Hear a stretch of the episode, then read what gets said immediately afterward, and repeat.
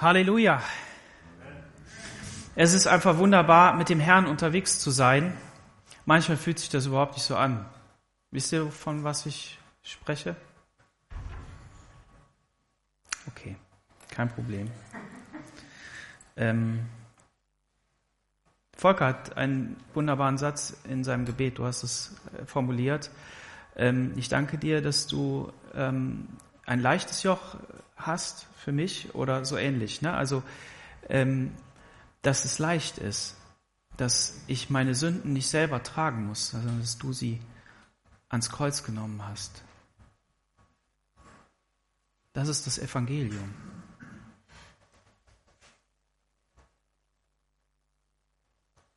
Wenn uns das immer wieder bewusst wird, dann haben wir die Ewigkeit gewonnen. Dann haben wir das Leben gewonnen. Dann haben wir Jesus in uns. Es geht heute Morgen darum, darauf zu schauen, wir sind im zweiten Advent. Und Advent bedeutet Ankunft oder Erwarten der Ankunft. Und ähm, wir wissen alle, was im Kalender im zwölften Monat ist. Weihnachten kommt mit brachialer Gewalt im September oder Ende August schon in die Läden. Aber das ist nicht das, was wir erwarten. Das ist nicht das, auf was wir schauen. Und wenn du heute Morgen sagst, ja, ich habe doch gar keine Ahnung, auf was ich da schauen soll, Daniel, dann sage ich dir, aber du hast in dir eine Sehnsucht. Und diese Sehnsucht ist, dass Gott dein Leben erlöst. Erlöst, indem es, was wir eben schon besprochen haben, das Evangelium, das gute Botschaft in dein Leben kommt, dass du ein verändertes Leben führen kannst in der Freiheit Gottes. Und auf der anderen Seite erwartest du die Erlösung der Welt. Das ist die Sehnsucht, die Gott in dich hineingelegt hat. Und das hat er sogar in die Tiere reingelegt, in die gesamte Schöpfung. Die sehnt sich danach, dass die Gerechten offenbar werden, dass, dass Gottes Königreich in voller ähm, Sichtbarkeit erscheint. Warum? Weil wir alle versteckt sind. Kennst du Verstecken spielen? Haben wir früher gespielt als Kinder, ja. Ähm, aber wir sind alle versteckt. Wir sind alle in Christus hinein versteckt. Deshalb ist das nicht so sichtbar. Und ich hatte ja angekündigt, ich wollte darüber sprechen, was das Evangelium mit, mit, uns Germanen zu tun hat. Na gut, nicht alle von uns sind Germanen. Einige sind äh, Perser und andere sind ähm, andere. Ähm, Indogermanen, ja. Okay. Ähm, wer kennt, wer kennt äh, die Varusschlacht? Ja, schon mal was davon gehört, die Varusschlacht. Ich glaube, Papa, wir waren da mal, ne, bei dem, bei dem ähm, Hermann. Ne? Ähm, also, ihr müsst wissen, mein Papa, der hat immer gerne Geschichten erzählt, aber nicht so Geschichten, sondern so Geschichte. Ne? Und ähm, weil ich, wir die uns alle so gut merken konnten, muss er sie immer wieder erzählen. Und ähm, ja, äh, und dann hat er uns vom Teutoburger Wald erzählt und wie da die, die römischen Legionen aufgefahren sind, ja.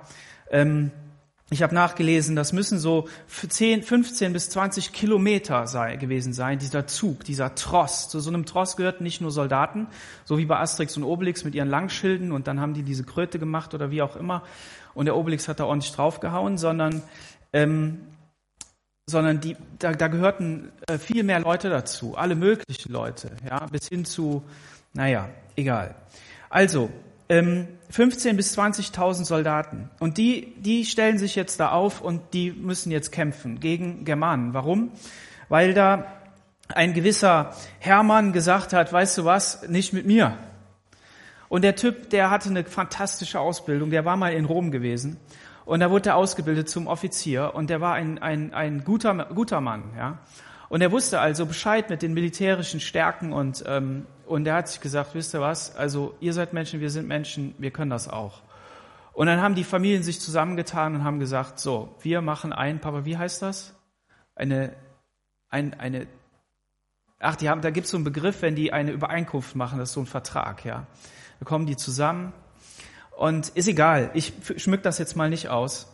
Ähm, auf jeden Fall sind die aufeinander geprallt. Und was passiert? Ein Achtel des gesamten römischen Heeres, also diese ganze Truppe da, ist umgekommen. Wenn du, wenn du, wenn du ein Achtel verlierst, tut das weh? Das tut weh.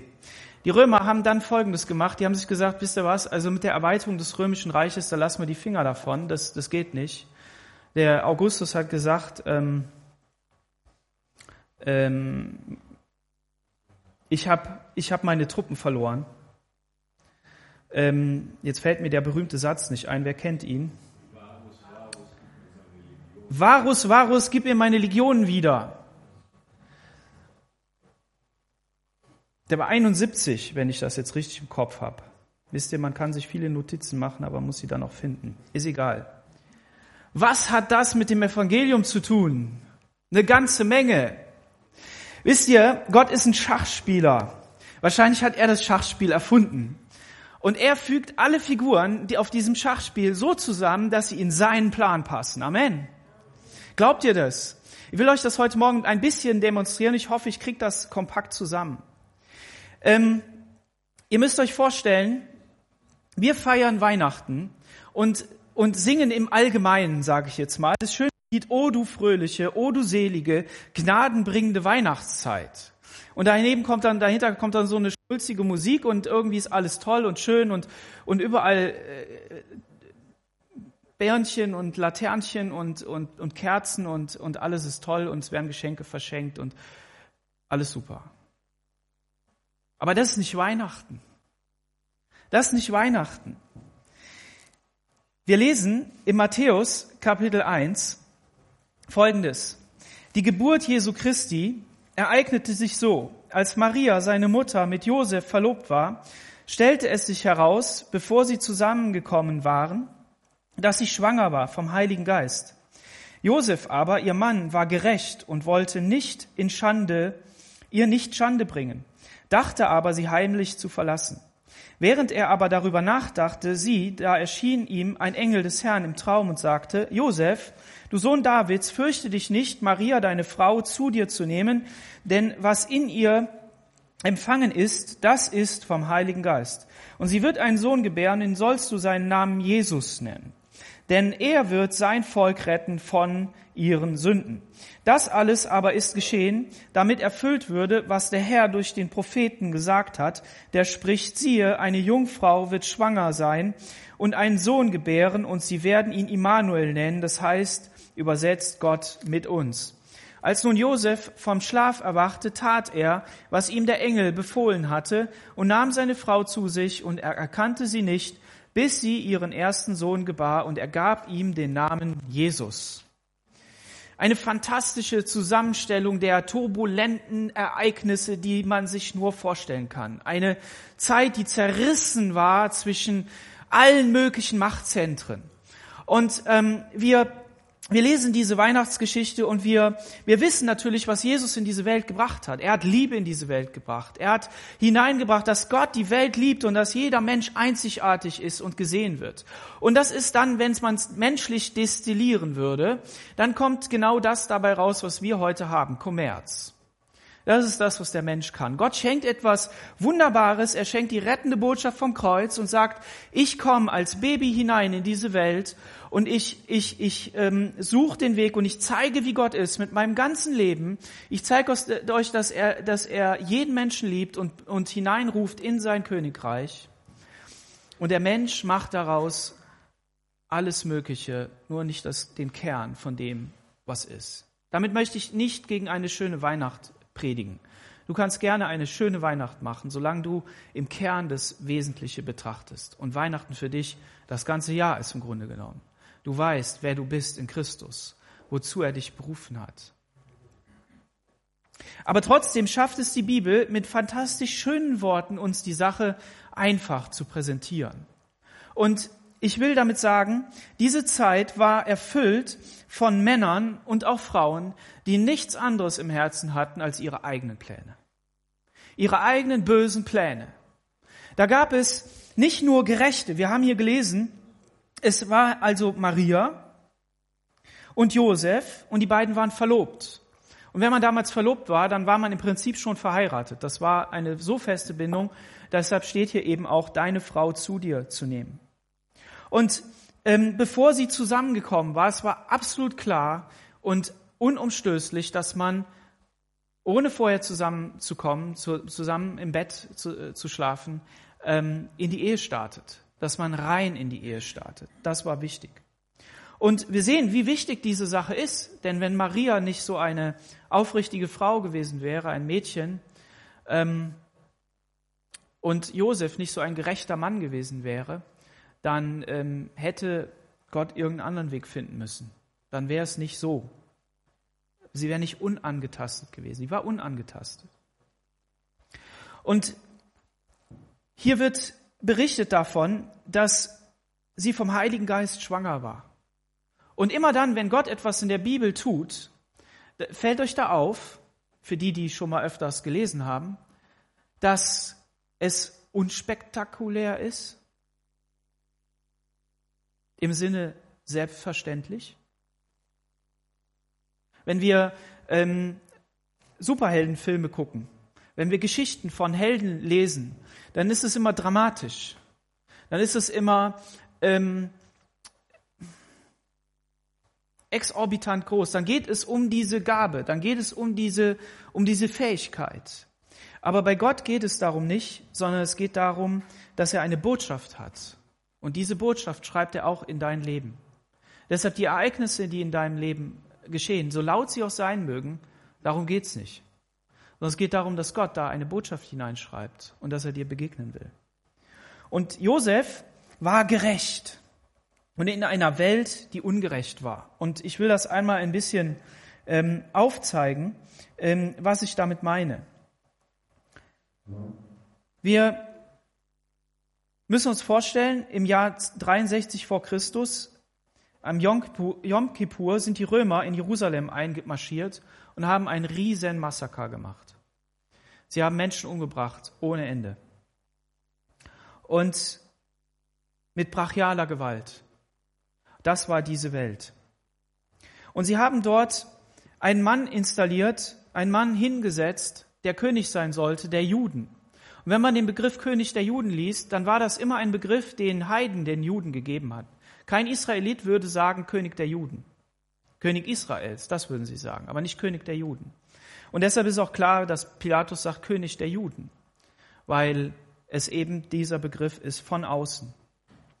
Und sie haben dort einen äh, Herodes installiert, der dann geherrscht hat über Gaza, das Westjordanland, Libanon, Syrien, jordanische Gebiete und so weiter. Also im Prinzip Groß-Israel.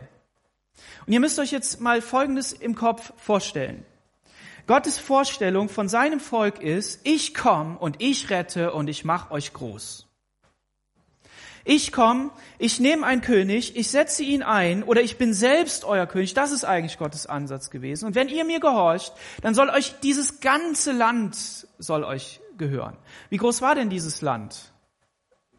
Dieses Land war nicht nur Klein Israel, sondern es, es war zwischen zwei, zwei äh, Wassern, sollte es sein. Welche zwei Wasser haben wir da? Wir haben einmal links, um es einfach zu sagen, den Bach Ägyptens. Und auf der anderen Seite haben wir den Euphrat. So groß sollte Israel sein. Also zumindest habe ich das in meiner Bibel gelesen. Man muss das noch mal richtig untersuchen, warum das denn nie passiert ist. Aber wir sehen hier einen Ansatz. Und jetzt stellt euch Folgendes vor. Der Teufel ist ein Spezialist, auch in deinem Leben, Dinge Gottes so darzustellen, dass sie so aussehen, als wenn sie von Gott wären, sind es aber nicht. Er möchte nämlich das nachäffen, was Gott tut. Und das tut er immer mit so einer Halbwahrheit. Und so könnte man sagen, ja klasse, hier kommt doch einer und der, da ist Israel endlich mal größer. Das alles findet natürlich in einer Zeit statt, die auch schon vorher durch Kriege und durch, durch Rebellionen, durch ähm, Aufstände immer wieder ähm, durcheinander gebracht worden ist. Ein Teil in unserem in unserer Bibel könnte man ähm, reintun. Luther hat das getan, die, die, die Apokryphen. Gut, dass sie nicht drin sind, will ich nur sagen. Aber da ist geschichtlich was drin, von den Makkabäern, ja. Und die haben, die haben gekämpft. Die haben für den, den heiligen Kampf gekämpft. Da war einer, der hat seine ganze Familie geheiligt, um alles wieder herzustellen, weil es säkularisiert war. Kennen wir das irgendwoher? Alles säkularisiert. Weihnachten ist nicht mehr Weihnachten, Ostern ist nicht mehr Ostern. Es geht um Osterhasen und um was weiß ich was alles. Es geht um alles andere als um das Evangelium. Genau so eine Zeit war das in, in Israel auch. So. Und hier haben sie jetzt also einen ähm, Herodes installiert. Wer war der Herodes? Der Herodes war ein Edomiter. Und wo kommen die Edomiter her? Die kommen von Edom, ne? Und das klingt so ähnlich wie Esau, und da haben wir es schon. Also es kommt irgendwie von dem Bruder von Jakob. Ne? Und sollte jetzt der Jakob äh, unter dem Esau sein, ja, so der zweite unter dem ersten, Nee, sollte nicht sein, sondern Esau sollte sich Jakob unterordnen. Jakob sollte über Esau herrschen. Und was ist, wenn in Israel Esau über Jakob herrscht? Ist das eine gute Zeit oder ist das eine schlechte Zeit? Eine schlechte Zeit. Sozusagen, man könnte sagen, ein Gericht Gottes. Aber ich habe euch ja gesagt, ähm, Gott, Gott schiebt die Schachfiguren dahin, wo er sie haben will. Er braucht jeden auf seine Art. So, fantastisch. Auf jeden Fall ähm, ist es keine gute Sache. Und in Israel ist sogar so, Gott muss den König auswählen. Gott ist es, nicht irgendeine römische ähm, Legion. Man kann nicht sagen, Gott hat Rom gebraucht im positiven Sinne, um uns einen König zu geben. Wunderbar, dass wir einen König haben. Nee, das ist alles nicht gut, sondern wenn, dann kommt Gott und redet zu einem Propheten und dieser Prophet geht hin, nimmt das Salböl, geht zu einem Menschen und gießt es über seinen Kopf aus und sagt, du bist der König, der Herr hat gesagt. Das ist der Weg Gottes, wie er erwählt nicht wie Menschen das tun. So war Israel damit alleine, also waren die Römer so die einzig brutalen in der Zeit? Ja, glaube ich nicht. Ähm, es gab ähm, die Pater und die Pater hatten einen König, der hieß Patates. Und dieser Patates, der verliebte sich in eine Sklavin, die hat ihm Augustus geschenkt. Alle wollten irgendwie mit Augustus äh, cool sein. Also irgendwie haben alle sich angestrengt. Habt mal im Hinterkopf, Gott schiebt die Schachfiguren so, wie er sie braucht. Jeder hat sich angestrengt und jedes i-Tüpfelchen, was in dieser Zeit passiert ist, auch, dass Feinde mit ihm ähm, lieb sein wollten, dass die einzelnen Herrscher in den einzelnen Gebieten, Herodes und Philippus und so weiter, die haben sich alle angestrengt, Augustus irgendwie den Hof zu machen, irgendwie freundlich ihm gegenüber zu sein. Und was machen Leute, die freundlich dem anderen gegenüber sein wollen? die setzen doch die Gesetze, die der gemacht hat, noch strenger um, oder? Rom hatte, Rom hatte einen Schicksalsschlag, ein Achtel seiner Armee verloren. Was hat Rom gesagt? Wir machen da nicht mehr weiter. Osterweiterung ist abgeschlossen jetzt. Norderweiterung. Wir konzentrieren uns auf die Gebiete, die wir schon haben, richtig? Und dann setzen wir da unser Gesetz noch stärker um. Wir, wir gucken, dass kein Aufstand mehr geschieht. So, was macht man also mit einem Fleckchen Erde, wo ständig Aufstand ist? Weil das ein Volk ist, das sagt, wir haben den einzig wahren Gott. Was macht man da? Da haut man noch mehr drauf, richtig? Man macht sie platt. So. Und so ist Rom dort, dort einmarschiert und ähm, nochmal ganz kurz den, ähm, den Patates abzuschließen. Der verliebte sich in eine Sklavin, die Augustus ihm geschenkt hat, und die hatten gemeinsam einen Sohn. Und diese Sklavin hat es doch tatsächlich geschafft, ihn so umzustimmen, dass er seine 30, seine 30 Brüder umgebracht hat und seinen Vater. Und dann hat die Frau es geschafft, dass dieser Sohn, der ja eigentlich überhaupt gar nicht zählt, ähm, zum König eingesetzt wird, indem er sie ihn umgebracht hat, vergiftet hat. So, in dieser Welt ungefähr findet das statt. Und jetzt haben wir da unser schnuckliges Weihnachten und oh du fröhliche, oh du selige, freudige Weihnachtszeit. Und dieses Evangelium von dieser schönen Weihnachtszeit, das soll jetzt die Welt verändern? Also ich glaube, dieses Evangelium muss mächtiger sein. Es muss stärker sein als das, was wir in unserem Kopf haben. Richtig? Muss das Evangelium in deinem und meinem Leben stärker sein als so ein schnuckliges, schönes Weihnachtsfest? Ich will euch alle Ja schreien hören. Leute, na gut, ich bringe den Fußball jetzt nicht. Aber wenn man Schmerzen zugefügt bekommt, dann muss man auch mal schreien, weil sonst wird es nichts. Okay, ich werde gleich dagegen predigen. Denk mal weiter. Jesus hat nicht geschrien und so. Ähm, auf jeden Fall, das war die Welt. So, Herodes selbst war ein Mann durchtrieben von, von ähm, von Boswilligkeit. Der hat in der jeder Ecke eine Verschwörung äh, gesehen. Der hat sein Hofstadt ständig gereinigt von Menschen, die, die ihm böse werden konnten. Also hat er die umgebracht. Der hat das geübt. Und sein Höhepunkt war dann, die Kinder in, in, in ähm, Galiläa umzubringen. Gott hat ihn dahin geschoben, um etwas zu tun, seinen Plan auszuführen, es zuzulassen, dass etwas geschieht. Und Diese Hinrichtungen, die waren an der Tagesordnung. Man könnte so die französische Revolution dann daneben legen, also so die Adligen, die dann da Angst haben mussten und verschiedene andere. Oder in Moskau die stalinistischen Säuberungen. So, das war so ungefähr die Welt, in der das da stattgefunden hat. Und andererseits war der aber total großzügig und freigebig und, und wohltuend, ja. Also er hatte zwei Gesichter.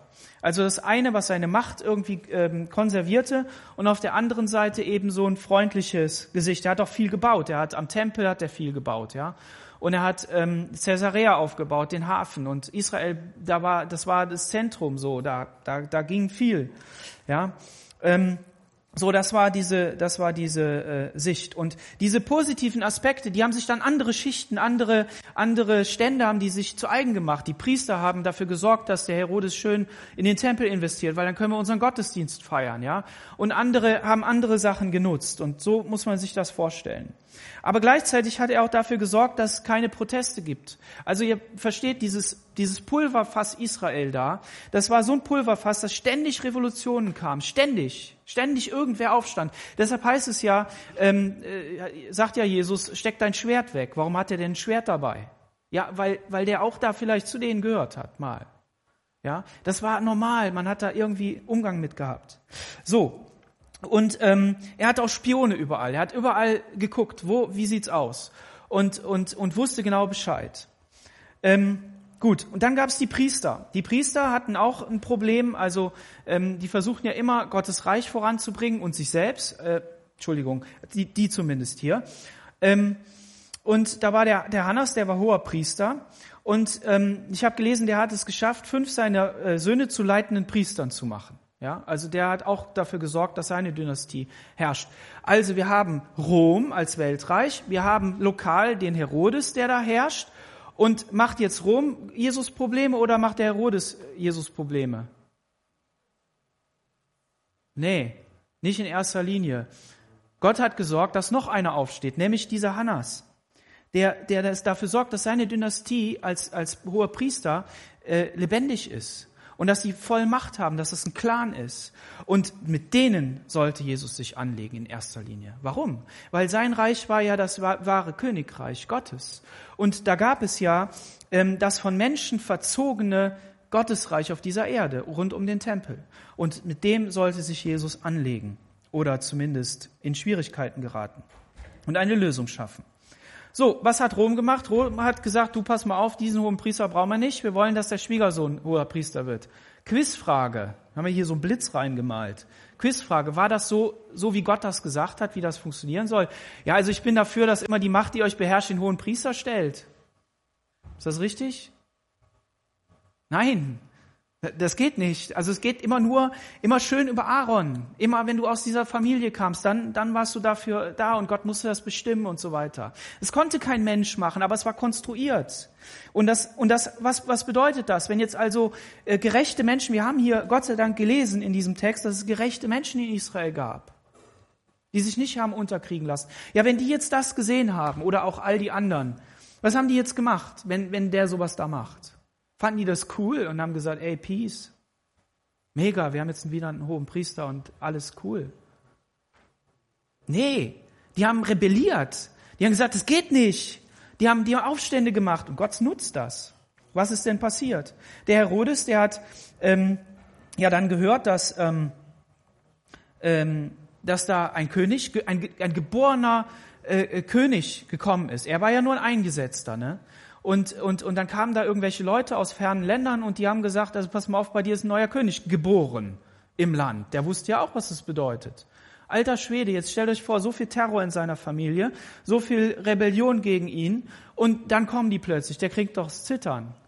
Dann bringt er die Kinder um und Jesus muss fliehen nach Ägypten. Auch eine fantastische Geschichte. So, und dann muss dieser, dieser König, ähm, der stirbt dann will da nicht näher drauf eingehen. Und er hatte dann Nachfolger und seine Söhne Archelaus im Süden, Antipas in Galiläa, Philippus im hohen Norden. Das waren dann Großfürsten, ja. Die waren von Rom dann eingesetzt als Großfürsten, nicht mehr als Könige, sondern als Großfürsten. Weil Rom wollte ja jetzt seine Macht dort konservieren, also nicht konservieren, sondern erweitern. So, und ähm, dieser, dieser Archelaus, der geht jetzt zu Augustus und muss ja eingesetzt werden von Augustus zum König oder zum, zum Großfürsten dort. Und, ähm,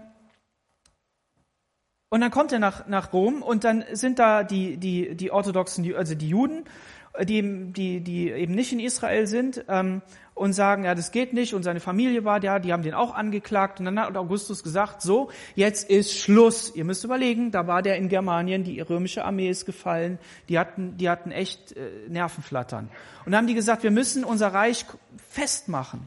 Und dann haben die gesagt, wir machen das nicht, du wirst einfach nur Großfürst und guck mal, dass du da beweist, dass du es kannst und dann kann man dich ja irgendwann zum König einsetzen.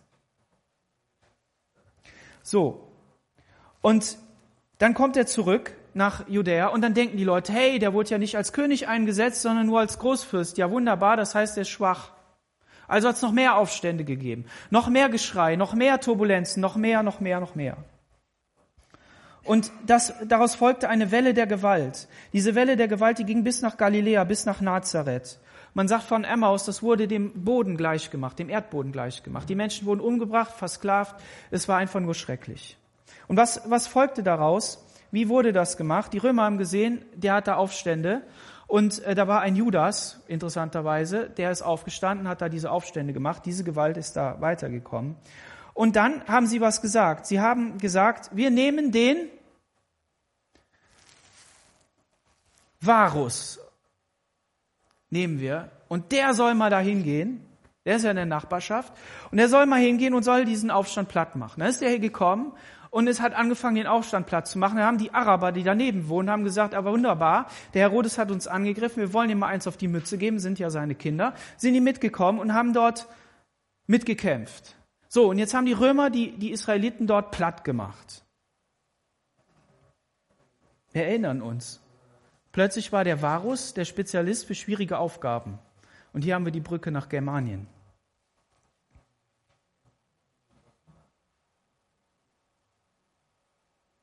Übrigens, seine Frau hieß Tusnelda, die wurde entführt nach Rom, also mitgenommen nach Rom. Daher kommt der Begriff Tussi. Nicht von ihr, aber von dem Namen.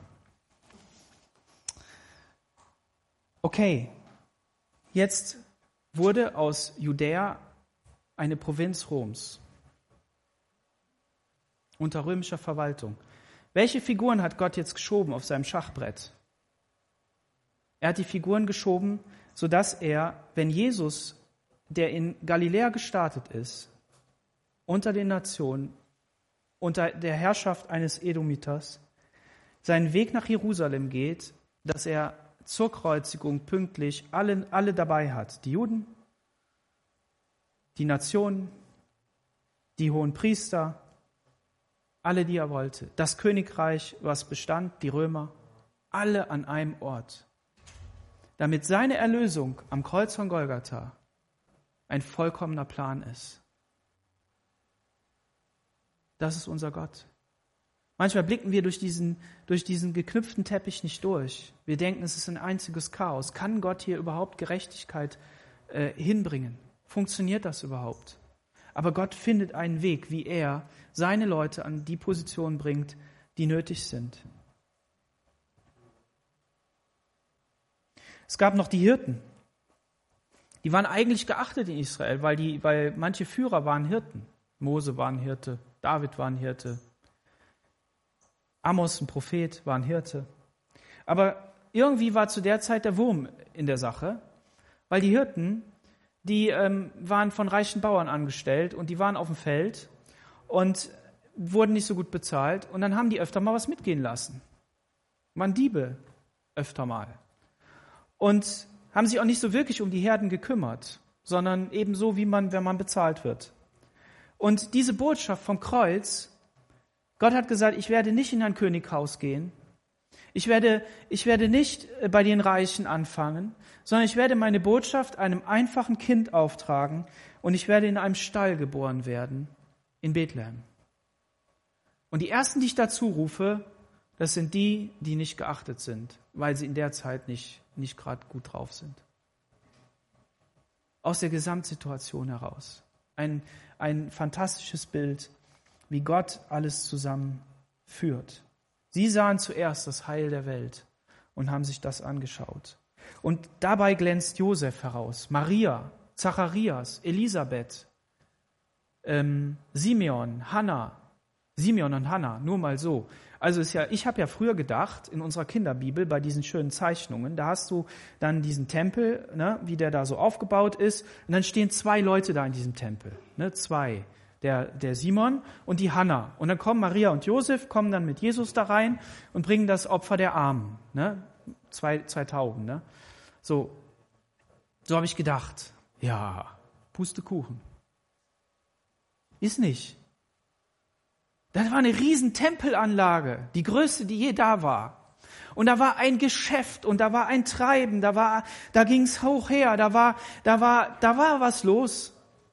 Bauarbeiten waren nicht abgeschlossen. Ey, wenn du schon mal auf einer Baustelle warst, ne? So, so dieses schöne Bild von, ja komm, wir bauen ein Haus und lass uns mal die erste Etage fertig machen, da können wir ja einziehen und dann machen wir den Rest fertig. Also diejenigen, die sich um den Hausputz kümmern, immer die haben hinterher eine raushängende Zunge, du. Meine Güte. Ja, und so war das da. Da war Betrieb. Und das Ganze dann auch noch mit den ganzen Festen, die sie hatten und so weiter. Das war nicht so diese schöne, heile Welt, wie wir uns das so vorstellen. So, und jetzt kommen Josef und Maria in diesen Tempel. Und wir hatten ja über die Priester und hohen, hohen äh, Priester und so hatten wir gesprochen. Jetzt waren die nicht alle verdorben. Aber ein Großteil war eben komisch. So, jetzt sollte Jesus da gebracht werden. Und wen treffen die? Zwei Gerechte. Zwei Gerechte. Wunderbar. Einer, der auf das Heil wartete, der gebetet hat. Fantastisch, oder?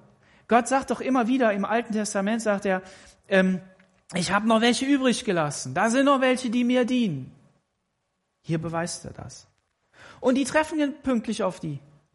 In dem genau dem richtigen Moment. Gott führt die zusammen. Und der Text beschreibt das so einfach, als wenn die da alleine im Tempel gewesen sind. So, ich stellte mir dann immer so Eli und, und Samuel vor, ne, wenn, wird ja auch so beschrieben, als wenn die die einzigen da in der Stiftshütte gewesen sind. Gut, die waren noch ein bisschen kleiner, aber so.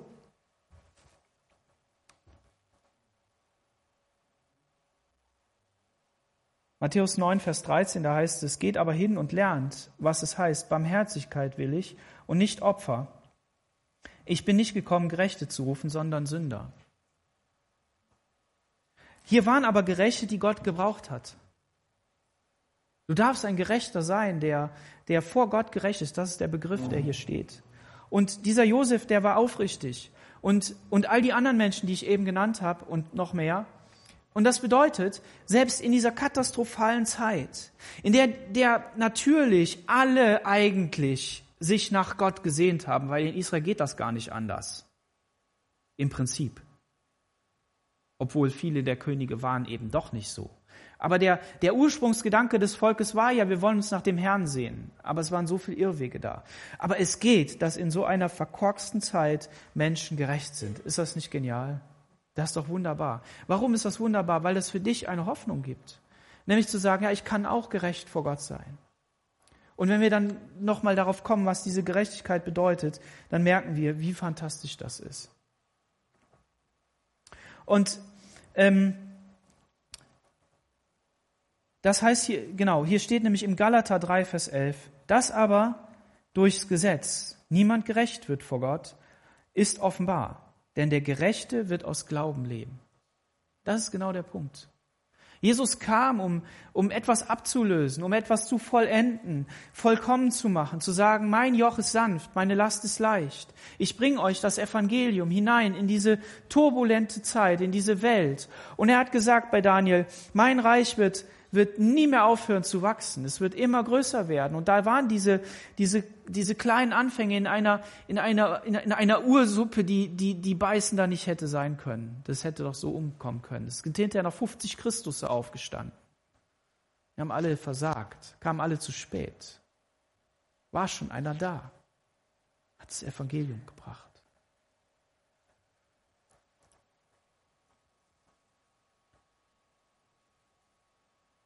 Siehe, eine Jungfrau wird schwanger werden.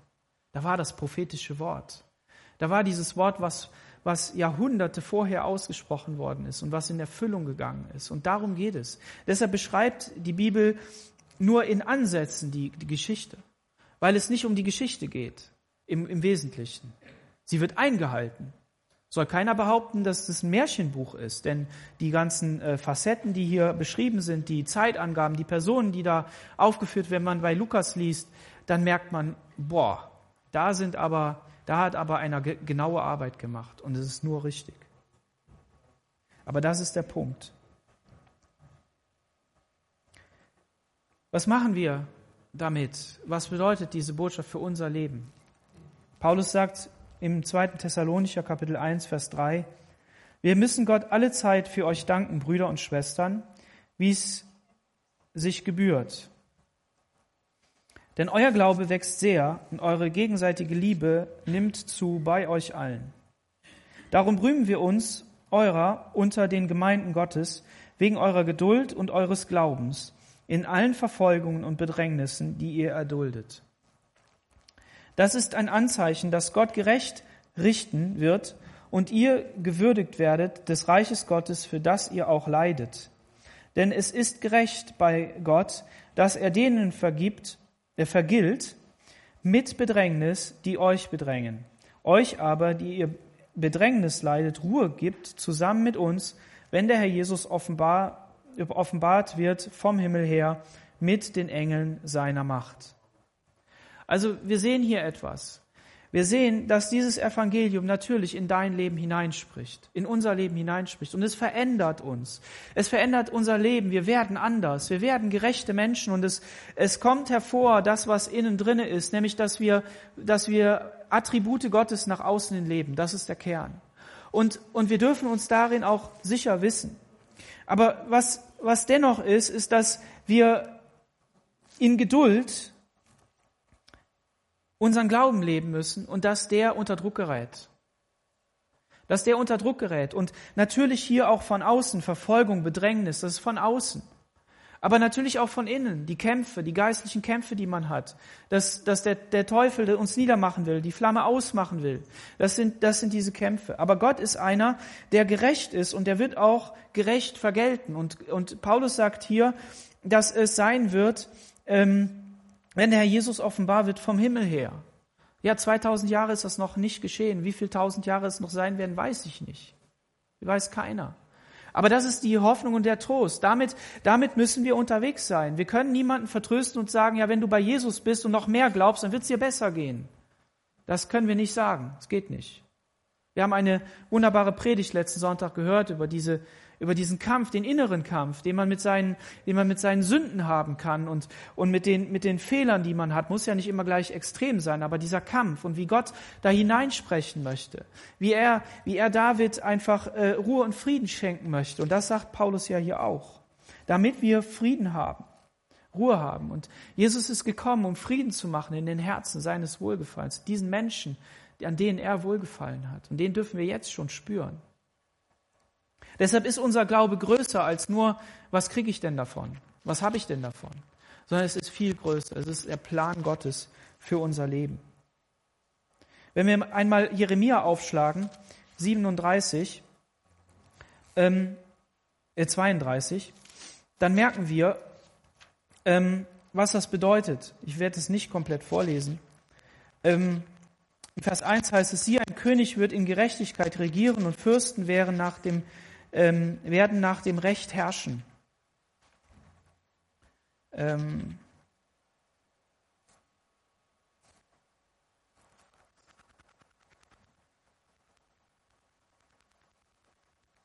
Denn ein Tor, Vers 6, denn ein Tor redet töricht und sein Herz bereitet Unheil vor, indem er Schändliches tut und Falsches gegen den Herrn redet, um die hungrigen Seelen auszuhungern, die Durstigen das Trinken zu verwehren.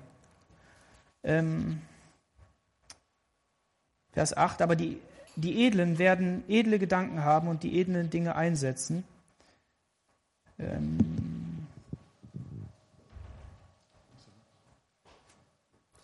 okay. Ich muss gerade gucken, ob ich das richtige Kapitel habe.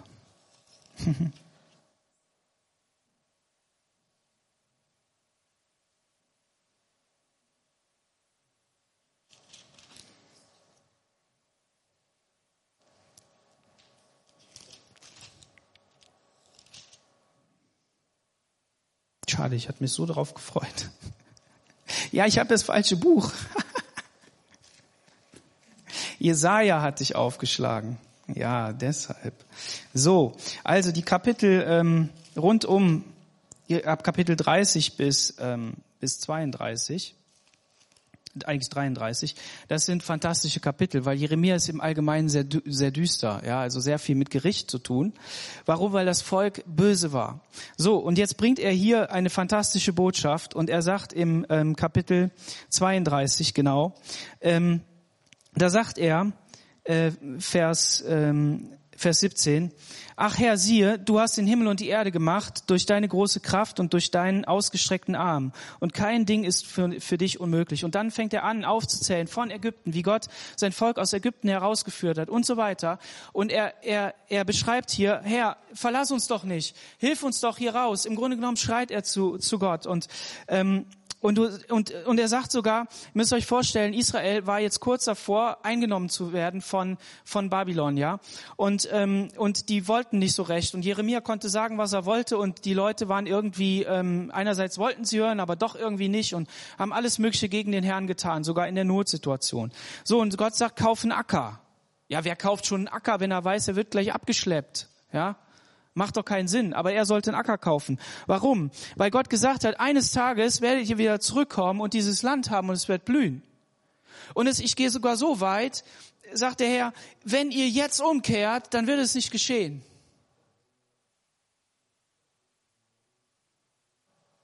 Und dann sagt er hier in Vers 27, siehe, ich der Herr bin ein Gott aller Menschen. Sollte mir etwas unmöglich sein? Und dann müsst ihr mal überlegen, was hier, was hier geschieht. Ähm, was haben die denn getan? Warum waren die denn so böse? Vers 34. Dazu haben sie ihre Gräuel in das Haus gestellt, das von mir den Namen hat und es so verunreinigt und haben die Höhen des Baals gebaut im Tal Ben Hinnom, um ihren Söhne und Töchter dem Moloch zu verbrennen. Also da war so, so, so, so eine Figur und die hat brennende, glühende Arme gehabt und da hat man die Kinder reingelegt. Weil man dachte, die, die Götter würden dadurch hören, wovon ich ihnen nichts befohlen habe und was sie nie im Sinn gekommen ist, das haben sie, dass sie solche Gräuel tun sollten, um Juda von so zum Sündigen zu bringen. Das, das ist die Situation. Und Gott sagt, ihr, ihr hackt das Holz im Wald, dann holt ihr das, dann schneidet ihr einen Teil für den Ofen, den verbrennt ihr, den anderen Teil macht den Götzen, dann kniet ihr davor nieder und betet an. Das war die Situation. Ihr haltet eure Sabbate nicht, ihr, ihr, ihr, ihr, ihr tretet mich in den Dreck. Aber wisst ihr was? Und jetzt kommt die Botschaft. Warum verknüpfe ich das? Der Punkt ist, Gott ist da mittendrin und er sagt, ich werde euch führen. Geht einfach raus aus der Stadt und liefert euch dem König aus. Und dann werde ich auf eurer Seite sein und es wird euch gut gehen. Wenn ihr aber in der Stadt bleibt, werde ich euch vernichten. Die Leichen werden sich stapeln. Ich will damit Folgendes sagen. Gott hält Gericht in, in seinem Volk und er ist im Gericht dabei. Er ist derjenige, der mitträgt. Er ist derjenige, der mitgeht und der, der in der Situation den Menschen hilft, durchzukommen. Natürlich mussten die dann die tausend Kilometer durch die Wüste und durch die, durch die Ebenen ähm, außerhalb der Wüste laufen, bis sie dann in Babylon angekommen sind. Und es wird mit Sicherheit keine Sänfte gewesen sein, sondern die manch eine Kette und manch ein Geschleife und was weiß ich was alles. Natürlich. Und man wird den einen oder anderen aus seiner Familie wahrscheinlich nie wiedersehen. Natürlich. Aber Gott hat trotzdem gesagt, ich muss das tun, weil meine gerechte Strafe auf mich kommen muss, weil ihr solch ein Gräuel getan habt, weil ihr nicht zu mir umgekehrt seid. Aber gleichzeitig bin ich ein barmherziger und gütiger Gott, der mitgeht. Und das ist eine Botschaft für uns. Das bedeutet, Jesus hat all diese die Schuld getragen. Er hat, er ist zum Fluch geworden. Wir müssen nicht mehr zum Fluch werden. Er hat das alles weggenommen. Er hat dir das, diese Last vom Leben weggenommen. Aber wenn so manche äh, Trübsal im Leben ist, wenn so mancher, mancher Kampf ist, manche Krankheit, manche, manches Elend, dann darfst du wissen, mit in diesem Elend ist Gott mit drin. Er hilft dir. Er möchte dir Kraft geben, durchzustehen. Er möchte, er erfüllt dir vielleicht nicht alle Wünsche. Es wäre schön, wenn dies oder das oder jenes. Aber er möchte dir helfen, da durchzugehen. Er ist mittendrin. Warum? Weil er nicht so ein Gott ist, der irgendwo auf einem Thron thront, auf einem Berg, sondern weil er ein Gott ist, der mitten im Leben ist, der das Leben gestaltet, der die politischen Figuren hin und her schiebt, so wie er sie haben muss, der die der Menschen hinschiebt, so wie er sie haben muss, auch in deinem Leben, und der zum Ziel kommen wird. Und wenn er Einzelnen verspricht, du wirst gerettet werden, so wie er das mit dem Schächer am Kreuz gemacht hat. Ich sag mal, da war es noch relativ einfach, den hat er ja direkt gesehen. Aber wenn man so im Getöse untergeht, aber wenn Gott dir sagt, ich will dich retten, dann wird er es tun. Der hat, zu einem hat er gesagt, ähm, deine ganze Familie werde ich ausrotten, nur den einen werde ich überleben lassen. Wie schafft Gott das? Ja, entweder macht die ganze Familie platt oder, aber einen, er sieht den Einzelnen. Manchmal denken wir, wir können mit den Prophetenbüchern nichts anfangen, weil die so, so komisch sind. Aber ich mache euch Mut, sie in großen Blöcken zu lesen, um Zusammenhänge zu sehen. Und dann zu merken, ach so, so verknüpft sich das. Das gibt dir die Sicherheit und Stabilität im Glauben. Zu wissen, Gott hat schon einmal gewirkt und er wird es heute auch noch tun. Es gibt einen verlassen können. Dass er alles zum Ziel führen wird, auch in deinem und meinem Leben. Und wir haben das Abendmahl genommen. Es soll uns daran erinnern. Nicht nur heute, sondern morgen, übermorgen, wenn wir Brot und Wein essen, trinken, wenn wir das tun, dass der Herr auf deiner Seite ist. Er hat in einem Riesengetöse angefangen, aber er wird fantastisch enden. Und deshalb haben wir Hoffnung für uns. Auch in einer Zeit, die auch turbulent ist, wo man auch nicht mehr weiß, wo vorne und hinten ist. Wir haben manches gutes Erbe mitbekommen und wollen das verteidigen. Es ist fantastisch, dass wir in einer ja, freien Welt leben dürfen. Aber manchmal merken wir, dass wir die auch nicht so ganz so frei sind. Aber es hat Jesus nicht gestört. Es war nicht seine zentrale Botschaft. Seine zentrale Botschaft war das Evangelium. Und lass dir das Evangelium ins Herz schreiben, ins Leben schreiben, damit wir für ihn leuchten, damit wir für ihn unterwegs sind. Amen. Amen. Lass uns gemeinsam aufstehen.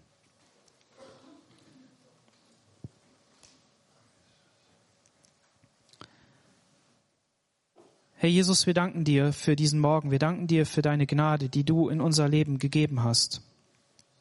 Dass du dein Evangelium in unsere Herzen schreibst, dass du unsere Herzen veränderst, dass du uns Herzen gibst, die, die dir nachfolgen wollen, dass du deinen Geist hineingibst, der uns dazu befähigt, Kraft zu haben, unterwegs zu sein für dich.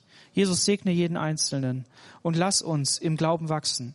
Lass uns dir vertrauen, Herr, damit wir Menschen in dein Königreich hineinrufen können und dass wir selber mutig unterwegs sind, für dich da zu sein. Amen.